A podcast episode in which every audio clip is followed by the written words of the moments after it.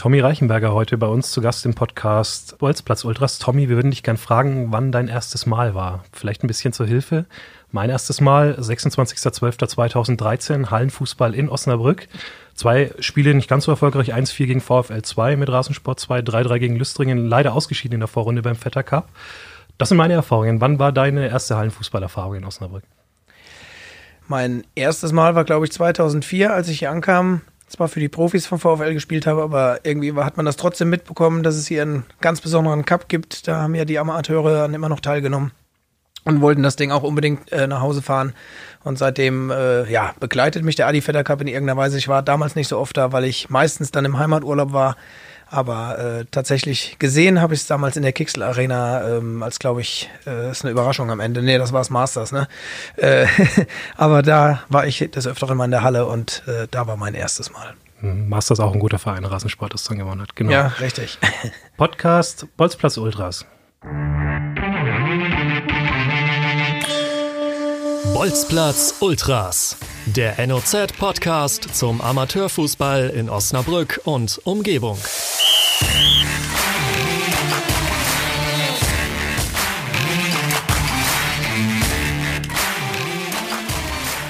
Ja, und wir haben auch noch mehr Gäste äh, heute bei unserer Premiere des neuen Amateurfußball-Podcasts. Max Zollischus ist da, herzlich willkommen. Äh, bekannt äh, aus seinem aktiven Schaffen vom TUS Bersenbrück, früher Blau-Weiß-Hollage gespielt, ganz früher Viktoria Georgs Marienhütte in der Jugend, hast du mir gerade eben noch gesagt. Und wir haben noch einen weiteren Fußballer am Tisch, das ist unser Volontär Malte Golsche, selber aktiv inzwischen bei den Sportfreunden Lechtingen. Mein Name ist Benjamin Kraus, seit zehn Jahren Sportredakteur bei den Notz Medien. Wir wollen direkt starten. Max, ähm, du als Gast hier heute, ähm, wir hatten auch ein erstes Mal. Ich weiß nicht, ob du dich erinnerst, aber wir haben gegeneinander gespielt im Fortuna Cup 2016-17. Ähm, und zwar habe ich damals noch bei Eintracht Neunkirchen, meinem Heimatverein, gespielt und äh, wir haben in der Vorrunde kläglich versagt und 4 zu 0 gegen den TuS Bersenbrück verloren. Kannst du dich noch erinnern? das ist eine gute Frage. Von mir aber auch erstmal äh, Hallo und äh, schön, dass ich da sein darf. Ähm, also ich weiß tatsächlich noch, dass wir gegeneinander gespielt haben. Ich hätte auch gesagt, wobei die Wahrscheinlichkeit auch, auch natürlich sehr groß gewesen ist, dass wir gewonnen haben, dass wir äh, eben dieses getan haben.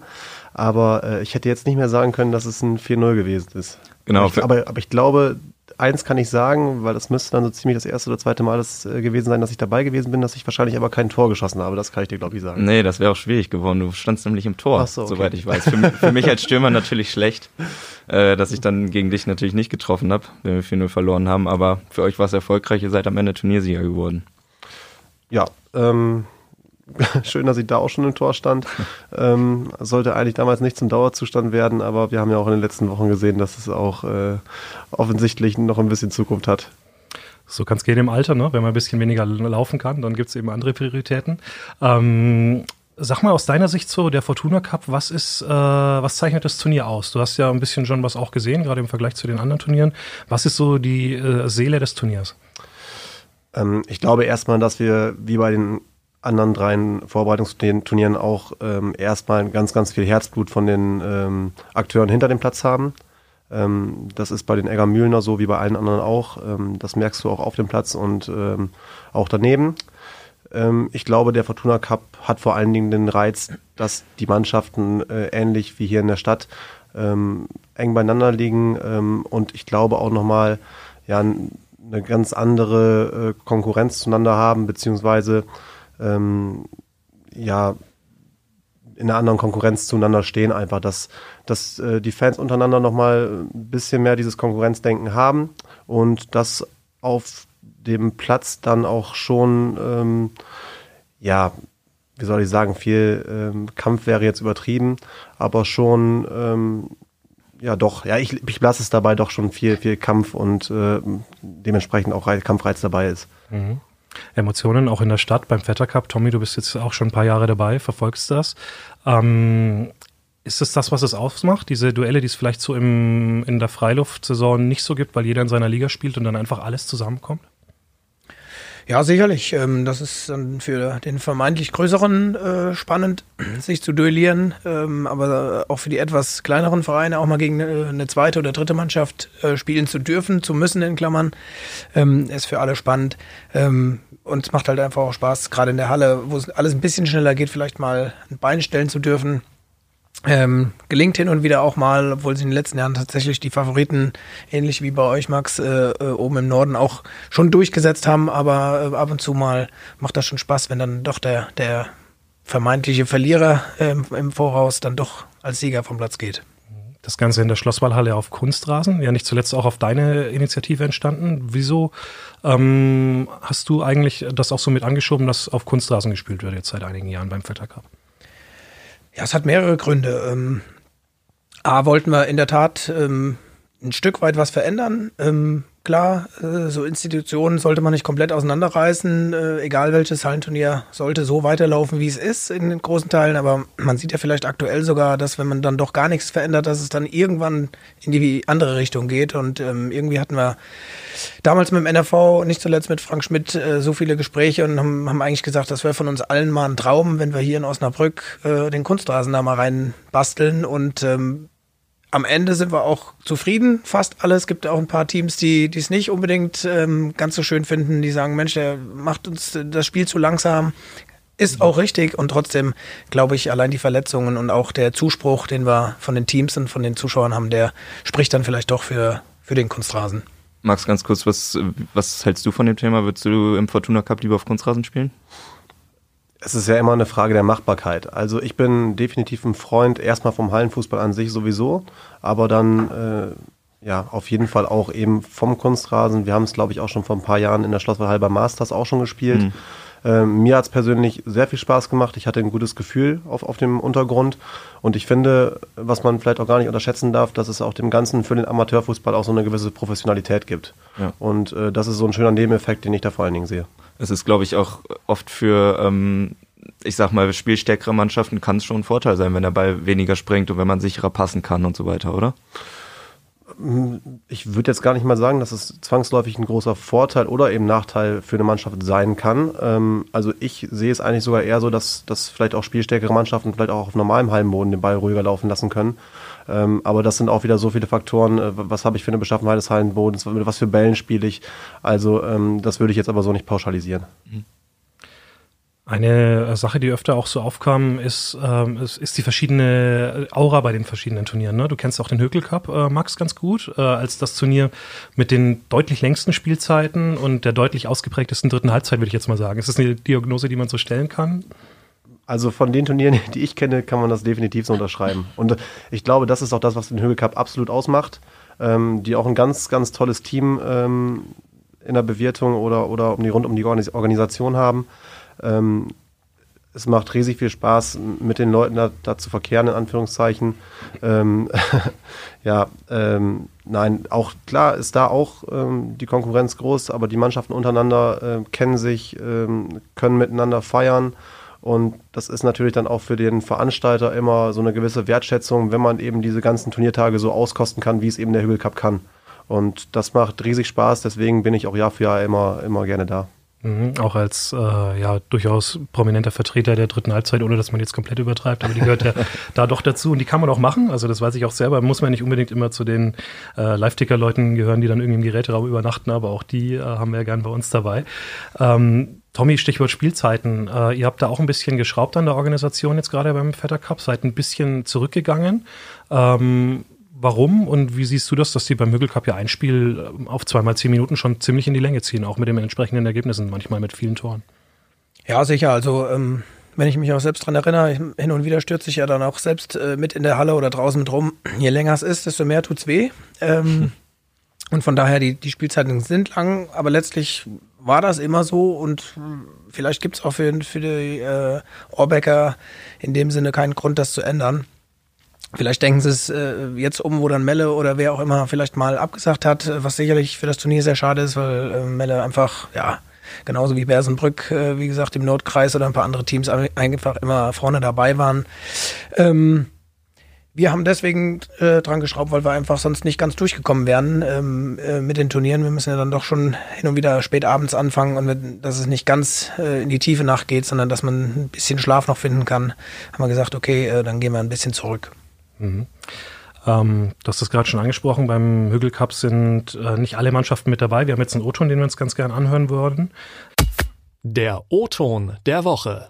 Ja, das ist für mich eine, eine, eine, komische Geschichte, weil ich sage einfach, gerade auch in der Halle kann man sich sehr viel Positives rausholen und da stelle ich auch nicht irgendwelche Verletzungen in den Vordergrund. Also, aber ich glaube, es gibt einen gewissen Wandel in den Jungs, dass die nicht mehr so viel in den Fußball investieren und dann ist die Halle vielleicht das Teil, was man nicht mehr möchte. Die Saison und so weiter ist alles lang und viel und das ist ein gewisser Wandel in den, in den Köpfen der Jungs. Früher ist jedes Hallenturnier, da hat sie fünf, sechs, sieben Hallenturniere in den Wintersaison gespielt. Jetzt spielt sie maximal noch zwei, beziehungsweise spielen ja einige, die die Prioritäten anders setzen, gar keins mehr. Ja, Robert Borgel war das, der ähm, Ex-Trainer äh, des SC Glandorf. Witzigerweise hat er uns auch 30 Sekunden, nachdem er uns den O-Ton äh, gegeben hat mit dem Hallenfußball, warum die Leute nicht mehr so viel möchten, gesagt, dass er jetzt auch als Trainer des SC Glandorf nicht mehr so weitermachen möchte. Ähm, rein inhaltlich, ähm, ist das denn so, dass ähm, ja der Fokus Max äh, ähm, bei vielen Leuten nicht mehr so auf dem Fokus, äh, nicht mehr so auf dem Fußball liegt wie früher und schon gar nicht auf dem Hallenfußball? Also vielleicht bin ich in dem Moment auch dann schon der falsche Ansprechpartner, weil ich jetzt einfach nicht sagen kann, wie es halt früher äh, eine Generation über mir war. Ähm, ich habe das Gefühl schon, dass es sehr schwankend ist. Ähm, das ist aber dann bei uns auch teilweise, ich kann jetzt nur aus meinen eigenen Erfahrungen sprechen, äh, von Jahr zu Jahr wirklich unterschiedlich. Also wir hatten ähm, die Situation vor zwei Jahren, wo wir wahrscheinlich auf vier oder fünf Turniere hätten fahren können, weil wir zwei Mannschaften äh, stellen konnten, das auch gemacht haben, wo wir in Hellern und bei zeitgleich beim Masters gespielt haben. Ähm, hatten aber auch dann im letzten Jahr das Problem, dass es da eben genau der Gegensatz war, sodass wir da schon wieder gucken mussten, ähm, wer kann spielen, wer möchte spielen. Und das hat, dass es so ist, hat natürlich viele Gründe. Das kann wirklich auch mal am, am Zufall liegen, dass, dass Leute auch mal sagen, wir fahren jetzt über die Winterzeit in Urlaub zum Beispiel oder, oder haben da andere Unternehmungen, was man durchaus auch verstehen kann. Aber ähm, es scheint für mich auch so zu sein, dass so langsam vielleicht so ein kleiner Trend dahin erkennbar ist, dass der Hallenfußball vielleicht doch ähm, leider Gottes äh, etwas an Wichtigkeit verliert. Aber ähm, wie gesagt, ich hoffe, ich hoffe, dass es nicht so ist. Tommy, in der Stadt scheint es ja gar nicht so zu sein. Ne? Der Vetter Cup läuft und ihr habt, glaube ich, sogar einen Teilnehmerrekord jetzt gerade, wenn man die ganzen Qualifikanten mitzählt. Das ist richtig, von den ersten Anmeldungen auf jeden Fall. Jetzt haben dann doch zwei, drei Teams äh, auch in der Quali nochmal den Arm heben müssen und sagen, wir schaffen es doch nicht, wir kriegen die Leute nicht zusammen. Von daher, äh, ob es jetzt der Teilnehmerrekord äh, letztlich war, weiß ich gar nicht. Aber ja, wir hatten, wir hatten keine großen Probleme, die Teams wieder zusammenzukriegen. Ähm, obwohl der VfL diesmal gar nicht dabei ist als Teilnehmer, können wir auch nachvollziehen. Die haben auch relativ schnell die Hand gehoben, haben gesagt, wir schaffen es dieses Jahr einfach nicht. Die A-Jugend, die hat auch irgendwie mal frei und die kriegen wir nicht alle zusammen.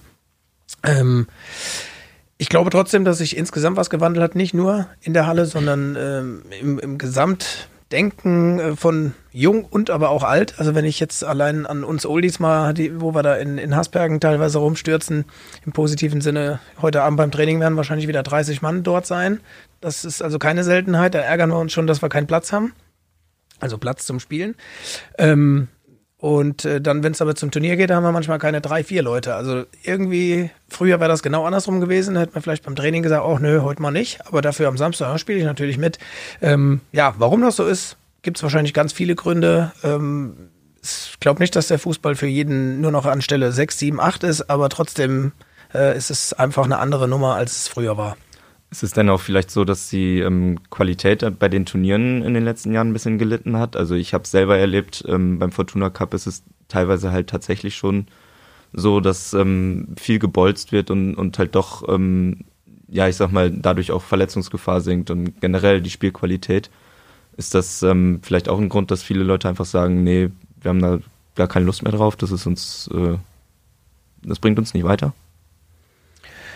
Weiß ich gar nicht, ob es daran liegt, äh, dass es dann zwingend die Qualität ist. Äh, ich behaupte mal, äh, vor 10, 20 Jahren wurde auch nicht nur gezaubert. Ähm, also da gab es dann auch ein paar, die den Ball gerade getroffen haben und die anderen waren dabei.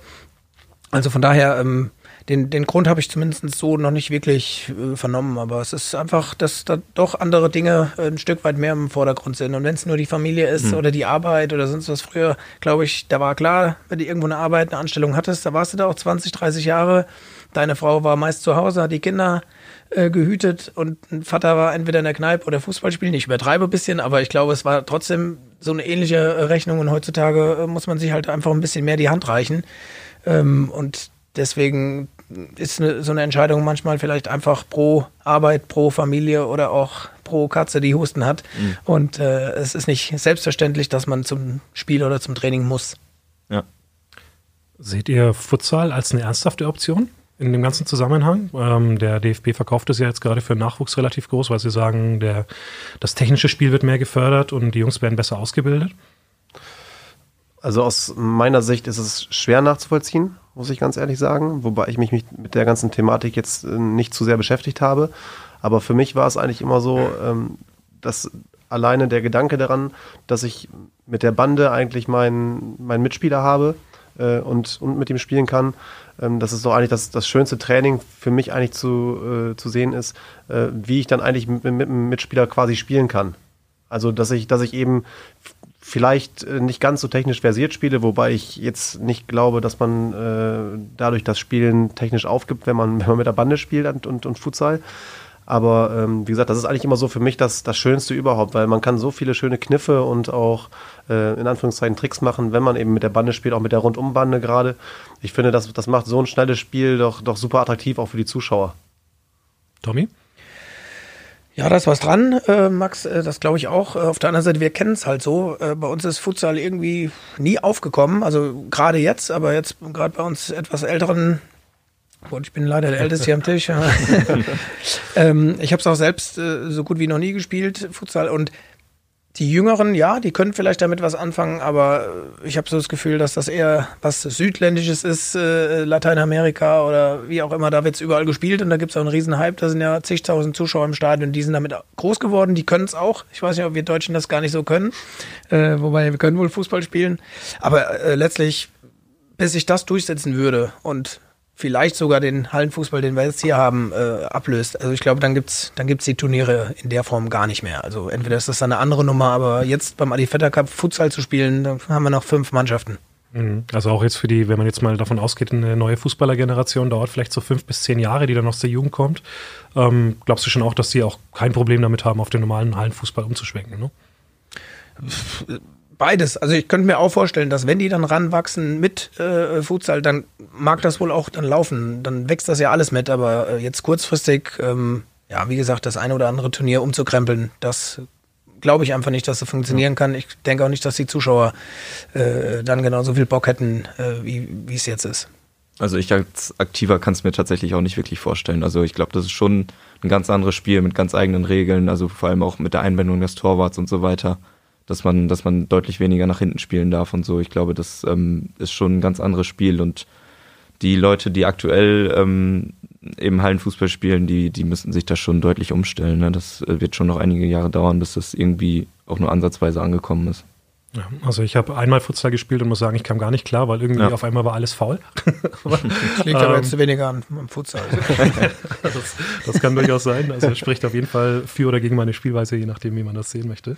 Ähm, erzählt uns doch alle noch äh, als unsere Gäste, was wäre so äh, das witzigste oder die coolste Anekdote, ähm, das, was euch als erstes einfällt äh, vom Hallenfußball oder vielleicht einfach der größte Erfolg. Also an was denkt ihr am liebsten zurück, wenn ich euch jetzt spontan frage aus eurer Hallenfußballkarriere? Mein bestes Spiel aller Zeiten. Ähm, gut, ich fange mal an. Also, also, spontan fällt mir natürlich jetzt neben ähm, gerade dem ersten Gewinn des Masters, äh, der ja schon was Besonderes darstellt, äh, vor allen Dingen ein, dass wir vor zwei Jahren beim Masters, der da glaube ich in Helland stattgefunden hat, wenn ich mich nicht ganz irre, ähm, also total erstmal mit, mit, der Situation überfordert war, im Tor stehen zu müssen. Ähm, und da hatten wir das erste Spiel gegen den SV Hellern. Und ähm, also Felix Zimmermann, der Tor vom SV Helland, ist ein ganz guter Tor, äh, Kumpel von mir. Ähm, ist aber natürlich für Außenstehende oftmals äh, oder, oder, wirkt so, als, als wenn er die Gegenspieler normalerweise am liebsten äh, auffressen würde. Äh, aber ich kann nur noch mal sagen, wirklich lieber netter Kerl. Und es war wirklich, wirklich surreal, sich in einer äh, Nebenhalle beim Masters beim Eröffnungsspiel für uns, äh, sich mit Felix Zimmermann warm zu machen. Also, dass er mir quasi noch Hilfestellung als Torwart gegeben hat, um irgendwie diese Spiele zu überstehen. Ähm, das ist auf jeden Fall total hängen geblieben. Ja, äh, witzige Anekdo- Anekdote im Nachhinein. In dem Moment, äh, als es passiert ist, fand ich es gar nicht so witz- witzig. Ähm, Das war vor drei Jahren, glaube ich, beim Budenzauber der Oldies in Lingen, der jetzt demnächst auch am 4.1. wieder stattfinden wird. Ähm, Da bin ich Richtung Bande auch gelaufen, wollte den Ball mit voller Wucht an die Bande knallen, damit er in, äh, in die Mitte wieder zurückkommt, weil ich da Marco Tredo irgendwo wähnte. Der war auch da. Allerdings habe ich den Ball so gut getroffen, dass ich die Bande gar nicht erwischt habe und ein Kind im Zuschauerbereich äh, glücklicherweise im Stirnbereich getroffen habe. Stimmt, Aber, ich erinnere mich, glaube ich, sogar an die Szene. Ne? aber mit, war dem- ja- mit dem Vollspann und äh, dann wurde es mir auch ganz anders. Äh, ich bin dann auch direkt aus dem Spiel raus und haben erstmal zu dritt weitergespielt, bis sie das mitgekriegt haben.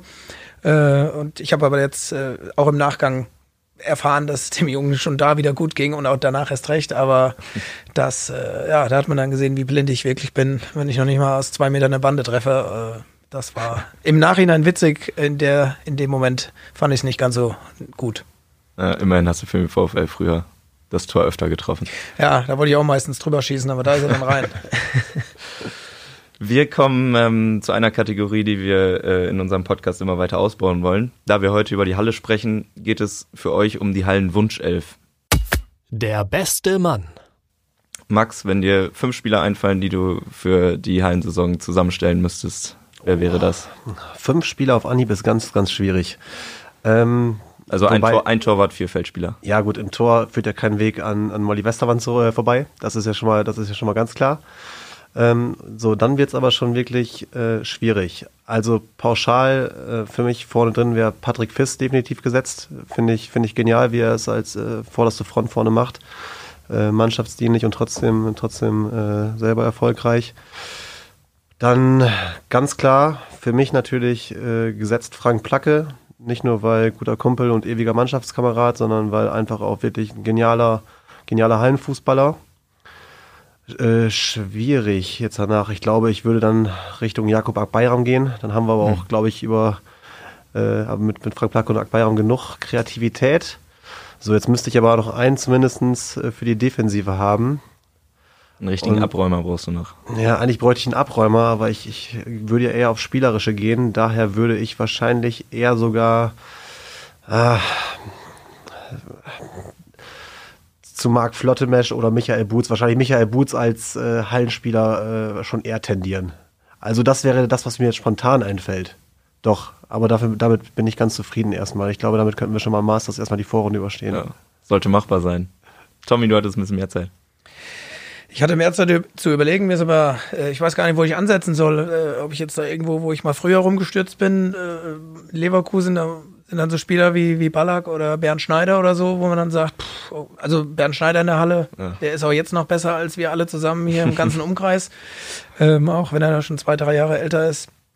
Ähm, also da waren schon durchaus ein paar Jungs dabei, die richtig kicken konnten. Ähm, und auch hier beim VfL in den Zweitliga-Jahren, selbst Drittliga-Jahren, da hatten wir echt super Fußballer dabei. Mit Alex Nuri oder äh, Pierre de Witt, wenn der die Kugel hatte, der war immer überragend. Markus Feldhoff, der war in der Halle zugegebenermaßen, hätte ich ihn nicht unter meinen Top 5. Aber ein Ähm, Wandspieler ist er doch.